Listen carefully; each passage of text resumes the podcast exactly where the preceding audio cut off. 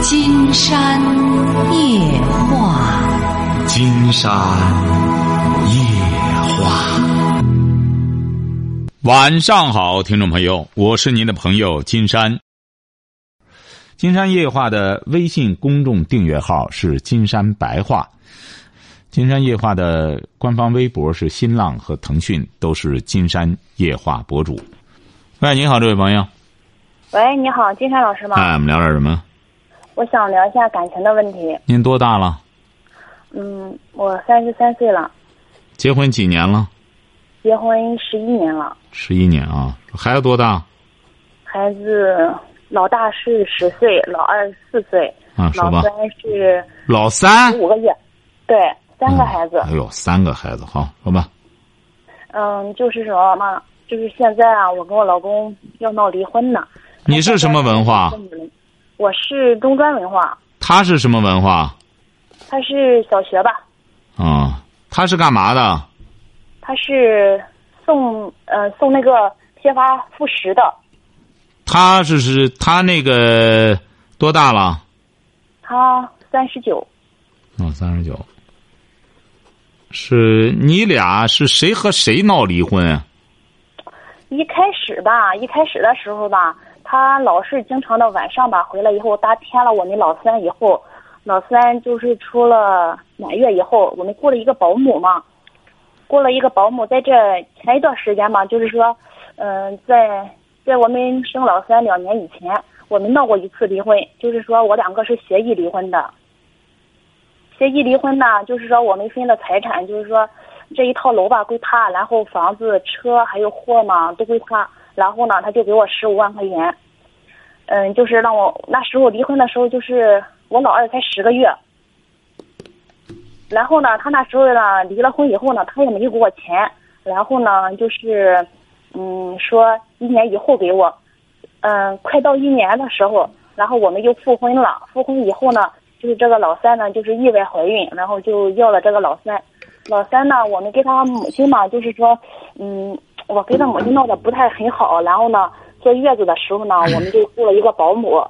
嗯，到出了满月以后呢，他就整天的不着家了，然后晚上就出去喝酒啊、玩啊，哎呀，整天就是很忙很忙的。然后晚上十一点、十二点才回来。不是你为什么要雇保姆呢？他也闲的没事儿干，你俩一块儿管多好呢？他不管，他就说有保姆嘛。他说我有事儿，我我整天都忙。他一个月挣多少钱呢？一个月以前课吧，我们算着的时候，我以前给他出，嗯，出车的时候，也就是一天二百来块钱吧。不是 您这在雇保姆，你家那经济来源怎么靠什么？谁挣钱？经济来源，我们就是说有一套回迁楼嘛，有两套回迁楼。然后是一五年交的工，然后他卖了一套，卖了三十一万块钱。这一年呢，就是添完老三以后呢，这个这一年呢，他把这三十一万块钱就霍霍没了。我的妈！然后我问他钱花哪儿了，他也说不出个一，也说不出个二，然后就说送货不挣钱。不是，我就在想啊，你想我们有些农民朋友，你像他吧，三十九了也没文化。卖的拆迁房给的补偿款也都祸害完了，也没地了。你说他将来 你们怎么生活呢？三个孩子还把房子拆迁的房子也给卖了，也都祸害完了。你将来怎么办呢？怎么生活呢？你过去有地，好赖的种点地，还能再再卖点东西。你现在。拆房子也卖了，怎么办呢？你们还生仨孩子？房子房子卖了一个一百的，我们还有一个八十的。然后呢，我们自己买了一套房子嘛，就是交了个首付，然后就是分期付款，三十年还清，二十年还清，贷了三十万。我的妈！你还真成，抗压能力还真强。现在是什么问题？现在是什么问题呢？现在是呢。就是有老二不是有一份离婚协议嘛，然后我也咨询律师了，律师说就是说你们离婚了以后，就是说那一份协议嘛，就是说属于个人财产嘛。我想我不能让他把所有财产都霍霍没了，我将来三个孩子花什么呀？我就想和他离婚嘛。然后呢，他父母也我爸也这个事儿呢，也告诉他父母了。他父母说：“你每天晚上都是干什么去啊？”他说：“你你不能不回家呀。”他就说：“我就是有事儿，反正就不不不不，他别别别谈这个了，不是怎么着？告诉他父母怎么着？我告诉他父母以后，他父母就是说，就问他嘛：“你为什么晚上不回家？”不是，你就别再问他了。你不是要离婚吗？你这这。哦，对，要离婚，就是我要离婚嘛，我跟他拿了，我跟他谈了。嗯，他说你他的意思就是说，嗯，你带着老二走吧，我就给你十十五万块钱。你如果不带老二走嘛，就是说我一个人走嘛，净身出户，他就给我十万块钱。我的妈！你那楼值多少钱？我们这个楼就是他那个意思嘛，就是那个回迁楼嘛，就是说是回迁楼，就是说啊，您这个八十平米这个楼还值多少钱？这个楼现在也就是交了二十一万的首付，然后还了。不是您这回迁楼还是买的？对，买的买的，还有房贷没有还清，还有还有十多万的房贷吧。我的妈，真是！哎呀，他现在都是问题是在哪儿呢？老师，就是他现在吧，每天晚上吧，我我不跟他吵的时候吧，他有时候还回来。现在我一直给他说了，我说你爱回来回来，不回来拉倒。我说你这个家吧，你爱回回来，不回来拉倒。他现在呢，就像住旅馆一样，有时候嘛高兴了嘛就回来住一晚上，不高兴嘛连着好几天就不回来。我就想他老是整天这样下去，然后也挣不了钱，将来以后我和孩子们都花什么呀？嗯。我一个人带着三个孩子，我就想跟他离婚，我手里还起码还有点钱嘛。啊？怎么着？那您现在打电话什么意思？我打电话，我就想，嗯，让老师帮我分享，我是不是应该跟他离婚呀？我现在不想再这样给他耗着了，我已经给他耗了有多半年了吧。哎呀，你离婚你也没有没有出路啊！关键你离了婚，你有出路吗？你关键你离婚，你也是走投无路啊！你这。但是我起码我手里还有这十几万块钱，我的妈！起码孩子将来大了以后他能有花的。你就像他一样，不是您不是要把孩子你带着一个那俩给他留下？对。啊，行啊！你要觉着这钱干什么的话，我是觉得这钱不重要。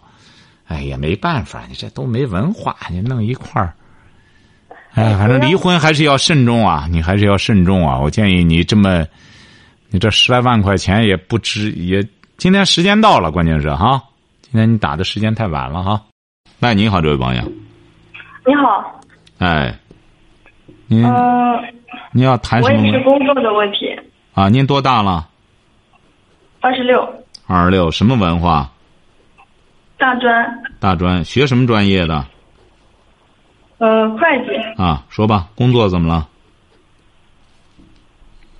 嗯，我孩子两岁半。孩子两岁半。对。啊，怎么了？嗯，就是那个，我最近找了一个工作，就是公立幼儿园和私立培训班，不知道选哪个。怎么你还要上培训班呢？呃，不，培训班的老师。一个是什么？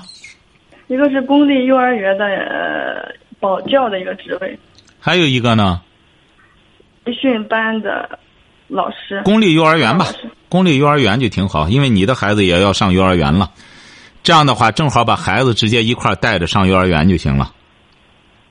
嗯，但是这个培训班离我家很近，五分钟上半天就可以了。五分钟上半天，培训什么又是？嗯，四年级，一到六年级嘛，作业。哦，就给他们作业。嗯。哦，你这孩子不得上幼儿园了吗？两岁半不还有半年不就上幼儿园了吗？呃，他那边是我我是刚找到的，他说必须工作满两年才能上，也就是他四周岁才能去人家那里。什么意思啊？就是说。你现在没有资格带你的孩子去上幼儿园。对。哦。那谁？你你上班谁给你看着孩子？婆婆。哦。那你就上这个什么吧，培训机构你也上上半天不就行了吗？嗯，但但是公立的，嗯、那个园长说那个机会很难得，离你家多远？嗯，十二十分钟吧，二十分钟是走着二十分钟还是开车？开骑摩托，骑摩托车得二十分钟啊？那得，啊，那得十五到二十分钟，那得十接近十公里啊！差不多吧。你那个公立幼儿园，你也不是你也不是在编的，问题是，嗯，那个园长说我，呃，到时候可以考。对呀、那个都得考。所以说，我觉得你现在孩子还小，你那年龄也不大，就是主要以陪伴孩子为主，上个什么培训机构呢？就当有着也干上半天活，主要还是陪伴。你家里是缺这部分钱哈？哎，主要是最近刚买个房子，老公呢一直在家等一个，一直在家找工作，还没找到呢。我的妈！他要求比较高，他什么文化？大专。他要求怎么高啊？怎么他还要求高呢？他一个大专，他要求什么高啊？他他在家玩游戏吧电脑比较好，电脑比较好。什么？他电脑比较好。他电脑怎么叫比较好？他本身这他玩游戏玩的好，他电脑怎么好？他他会终端不？玩游戏，不是，他会终端，他电脑怎么好？你说，他电脑怎么好？你说就是 Excel 啊，就是嗯很很好的。什么？因为他之前的工作就是工资很高的嘛，他就想找一个好一点的。不是，他电脑怎么好？他本身是个专科，电脑怎么好？他他会什么？表格呀那些呃做，这不一般的办公文件还用这个都会呀、打印店都会啊。还有编程啊，反正反正挺好的。他不上班儿你说你上班去，你说多搞笑吧？你这真是还他要求高呢，你得让他别要求高了，先找个活儿先干着，他不听你的。想随便找，他他想一直干着，因为随便找嘛，他就老换。啊，行啊行啊，你就打工去就行了，你就上这培训机构就行了，上培训机构这样陪伴孩子，也多陪陪孩子吧。我也是为孩子着想，像您这家里确实太缺钱了，你就干脆上班去吧，让他在家看孩子就行了，他和他妈妈在家看孩子就行了，你就出去，你干脆上一个哪个地儿挣钱多，上哪一个就成了。哦、就是公立和这个哪个挣得多去哪个。哎，哪个上？因为怎么着呢？你要上班，你就干脆正经八百上班。你老公他现在也不上班，他就和他妈妈在家看孩子就行了。那么你呢，就全身心的挣钱养家就行了。嗯，主要是那个公立的，他一干就是三年。你这三年也好，五年也好，没事儿你就干吧。你老公我敢这样讲，一时半会儿他找不着。嗯，哎，我在我们主要是在另一个地方买房了。我在我现在住的这个地方呢，最多能住一年。啊，那个就别管了，你就先在这干就行了，干了先挣钱再说哈。现在不是讨价还价的事儿，公立这个干着，哎，就就哪个挣给钱多，在哪边干。但是我觉得那个培训班的工作吧，然后呃跟孩子们都熟了。呃，不不不，现在是这样的，你能干住再说，没准你干的差不多，你干的不行，人家还让你走人呢。现在这种没有再编的这个，干干之后单位上不干什么，他就请着走人了。只要来有能力的，都换换换班换的是很很很循环是很快的，晓得吧？这个你就别再犹豫了哦、反正合。同都签了。签了也没用，签了你就在哪儿先签了之后先干活，先挣钱再说，晓得吧？好嘞，嗯，再见哈。谢谢。喂，你好，这位朋友，啊，喂，你好，金山老师。哎，我们聊点什么？啊，我我大概给您说一下我的具体情况。好嘞，啊，我今年二十八，我是陕西的，然陕西后我现在，对我现在已经结婚五年了，然后有两个小孩儿，老大是四岁，老二呢是一岁两个月，嗯然后我老公跟我一样大，我们都二十八了。嗯然后我因为我生我老大期间，就是一直基本上都没有上班，但中间就是出去上过两次班儿，嗯、就是为了给孩子断奶。在我们小区对面的那个幼儿园里面，就是上过大概一学期。然后我生完我老二之后，因为我就想着，我我也是本科毕业，然后我学的是英语，我就想，因为我你想都已经将近四年没有接触社会了，所以我就想自己就是也进步一下，然后学一些东西。所以我就嗯，老二十个月的时候，我就在那个早教中心找了一份工作，相当于我现在的话在早教机构上班。然后我现在就是困惑，就是不知道我是应该继续上班呢，还是该就是回来带孩子。瞧见了吗？你也受过受过教育，你知道早教中心了，你知道吗？你到早教中心你就了解社会了吗？你也未必了解社会。陪伴孩子，金山早就讲过。现在我不了解我们现在中国的很多女性。我不知道她们怎么想的，整天就是只要在家里就脱离社会了。我不知道这个家庭怎么他就脱离社会了。家国家国，这个家这个国家本身就是为每个家庭在服务的。如果是国家不为家庭服务的话，那那这国家还服务什么？所以说，只要在家里的就就就就和社会脱节。你也有新闻，也有什么的，就这上班的人，他也是通过新闻，通过什么来了解社会的。就是像您也是这样，您说您都，呃，读了四年大学了，你你陪伴孩子是至关重要的。我刚才一听到你说为了给孩子断奶去上班去，我觉得你心够狠的。其实现在这个断奶法，金山就很不赞成，没必要这样。这个孩子断奶啊，他不像过去一样，你知道过去的时候啊。她因为很多女性，她一生生好几个孩子，不上班确实没法维持生活。再就是过去的时候呢，呃，那幼儿园各个方面，它这安全系数也比较大。那个孩子呢，很小的时候就得断奶，但那时候就是哺乳期就半年，孩子还正在吃奶的时候，别的东西也不好吃，他所以说断奶。现在有这个条件，为什么这么早给孩子断奶呢？不是我老大当时就吃奶吃到一岁半。啊，一岁半也不至于非要啊！您说，您说，就是他不好好吃饭，因为我断奶下，我我上班地方就在我们小区对面，离特特别近，然后当时就是。那你这样，他一离开你，对孩子来说是很大的折磨。那也就一就是下午下班的话，就五点就下班了，也挺挺挺早的。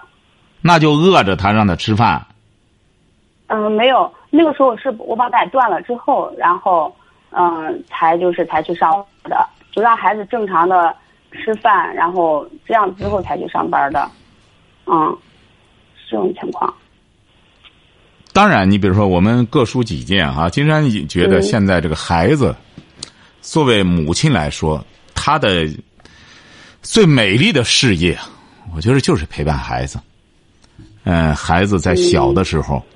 为什么呢？因为过去没有条件，那没辙。你没条件，母亲没法因为这个孩子啊，我们现在所谓的说原生家庭的这种这种缺失啊，我后来我我我后来观察和研究，我发现主要还是孩子在小的时候得有妈妈陪伴，妈妈陪伴非常重要。三岁之前的时候，这个妈妈陪伴孩子，给孩子讲故事啊。凡是这种家庭，我调查了一下，孩子就发展的状况，包括那个眼睛的那种灵性，它都是不一样的，和那种不陪伴的。因为我有的时候就出去也开始观察，见小孩我就好问问他们，孩子多大了？说孩子或者说八个月了，一岁了。你说怎么这谁带着爷爷奶奶或者带着他妈妈呢？上班去了，那小孩就耷拉眼皮。也也也不干什么，有一些呢，他就不一样。妈妈抱着，哎，小孩就那个眼睛啊，就透着那种精气神儿。这个孩子在小的时候，他一定要妈妈只要能够陪伴的话，一定要陪伴，不能因为累，不能因为辛苦就不去陪。你你想想，你比如我我也搞过调查，很多妈妈我就问他，你不陪伴孩子，你干嘛呢？啊，我歇歇，我歇歇，呃，我说你歇歇是不是就是回回微信或者什么的？啊，不不不，我说你说实话，啊，看看电视，回回微信，自个儿玩玩，就就这样吗？不就是这样吗？我说，如果要是你这个时候和孩子，你没给孩子讲讲故事啊，或者干什么？你年轻也身体是能承受的。你看多这，于是两个年轻年轻父母就开始争执了。老公呢在那玩游戏，老婆就你光玩那个，你怎么不管孩子呢？整天为这个干仗。他把陪伴孩子当成一种残酷的工作，他不当成一种美丽的事业。反正种瓜得瓜，种豆得豆啊。凡是这样的，你比如说，有的时候在问金山的这些朋友，在疑问很多问题。你比如说，我我发现，我们说这个西方，他提到这个原生家庭的时候，我们现在好多人啊，就好，金山老师啊，我这老公啊，他原生家庭不好，他爸他妈离婚了，他原生家庭，你看非常可笑。这个原生家庭啊，很重要的一点，我通过研究，我发现就是孩子在小的时候这种陪伴。爱的陪伴一定要记住是爱的陪伴，不是妈妈抱着他在那看电视，抱着他看看动画，它是一种互动。孩子小的时候多和妈妈的这个眼神对峙、对视，那么他就习惯于和人的眼神对视。你看这个小孩有些小孩我我我做了一个调查，有些小孩他特别的那种微迷。你看我到幼儿园里，我说。让他看动画，一看动画，哎呦，那个眼神接着放神了。为什么呢？一了解这些小孩平时主要是动画陪伴他，所以说他见了活人的时候，那个眼神耷拉着，他也不知道怎么对视，这些都不知道。可是你到国外，你可以看看那些儿童、那些小孩他就不一样。但我也不是说绝对的国外的就好哈，就说我们可以看到年国外一些洋娃娃。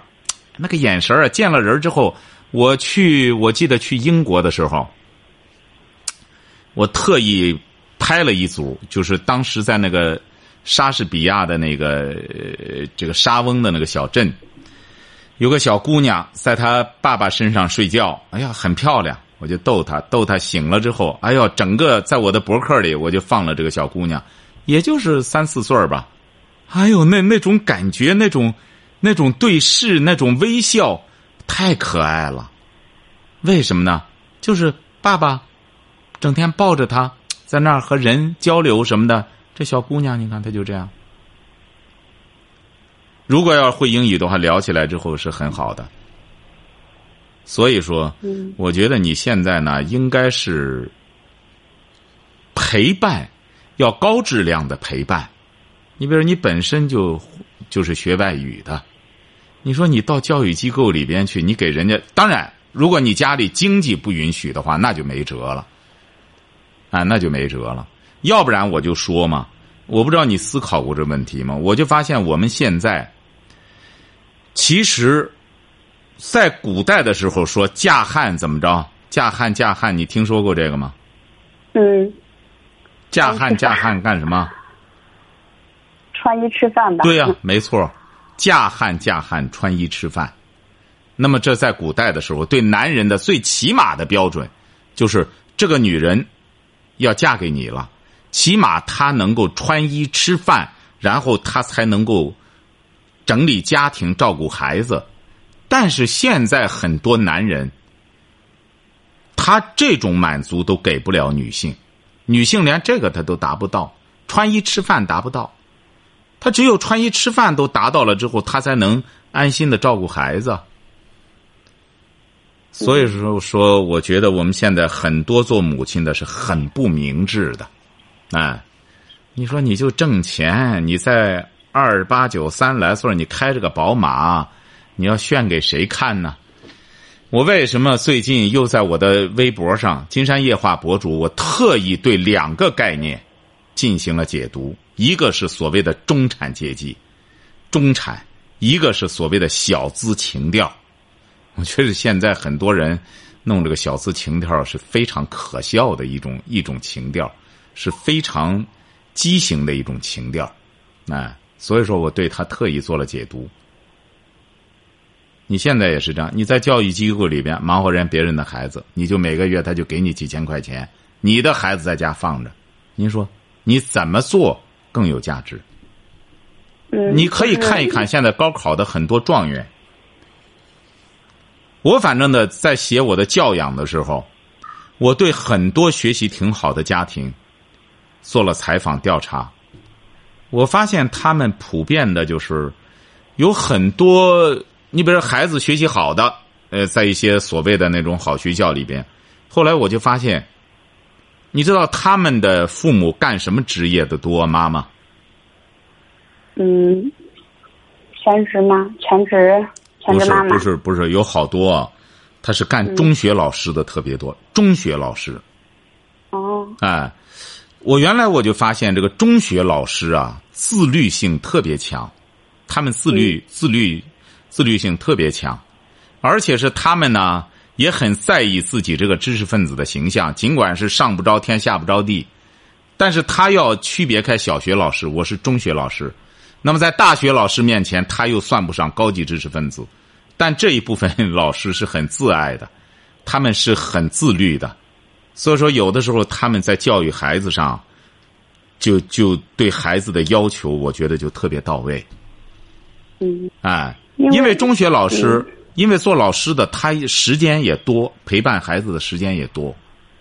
嗯，啊，就是金老师，我大概说一下情况啊。说我当时就是为了给我们老二找那个早教机构，然后给孩子去报早教的时候，然后考察了很多个早教机构，就发现就这个早教机构我觉得还不错，然后准备给孩子上，然后就阴差阳错，然后就到里面去当老师了我。的妈！就是，嗯，因为我因为他不是里面有一些招聘的一些要求嘛，然后我觉得我基本上都能够达到，然后就经过应聘，然后就各种各样的考试，然后再测试，再学习。不是这早教机构，你的孩子要在这上得交多少钱？啊嗯，一年的话就大概就一万多吧。1万你在这五左右挣多少钱？一个月，我现在一个月的话就四千左右。我刚去的时候一个月三千左右，我现在上了有快半年了，一个月就四千左右。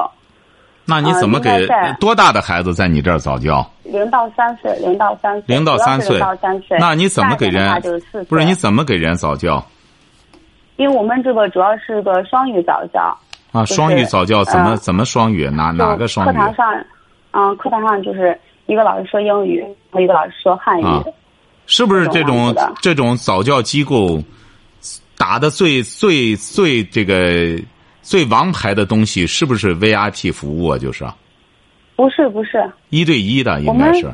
不是不是一对一的，我们就是，我我不知道你，就是我们就是亲亲代属早教机构。那你零岁的孩子要来怎么怎么给人家早教？闪卡，嗯，又是美国，您您这哪个国家是的？又是哪个国家的？嗯打的是哪个国家的品牌？澳大利亚，是啊。那你本身也是受过高等教育，你觉得在这里，你觉得这样教育孩子科学吗？因为我我现在这个就是我想说的，就是我进去之后，然后因为我就接触我们的教材，因为我们的教材全部都是纯英文的，这个也就是为什么所有老师都必须得是英语专业的，然后对英语有一定的要求才能看得懂。嗯，我就我也是接触了那些教材，然后接触那些课程，还有我们就是有一些基础的一些知识。我就发现我学了这个之后，对我的孩子然后也有好处，包括里面很多东西，我感觉我就是在里面除了上班之外，我也是一种学习，也是一种。那你怎么？教育你的孩子呢？你说说吧，你通过早教机构，你怎么教育你的孩子？那就是之前我在家带孩子的时候，啊，就基本上我就比如说我老大老二，我有的时候就经常就是给孩子买一些绘本，嗯会给孩子读绘本，然后会给孩子放一些就是英文的一些歌曲，然后跟孩子一起。然后，但是学了这个之后呢，我就发现有一些根据孩子的各个年龄的一些特点。嗯，那您就我现在就问呢，您在您这早教机构里，你你这学你不是说受教育吗？你回来怎么怎么受益啊？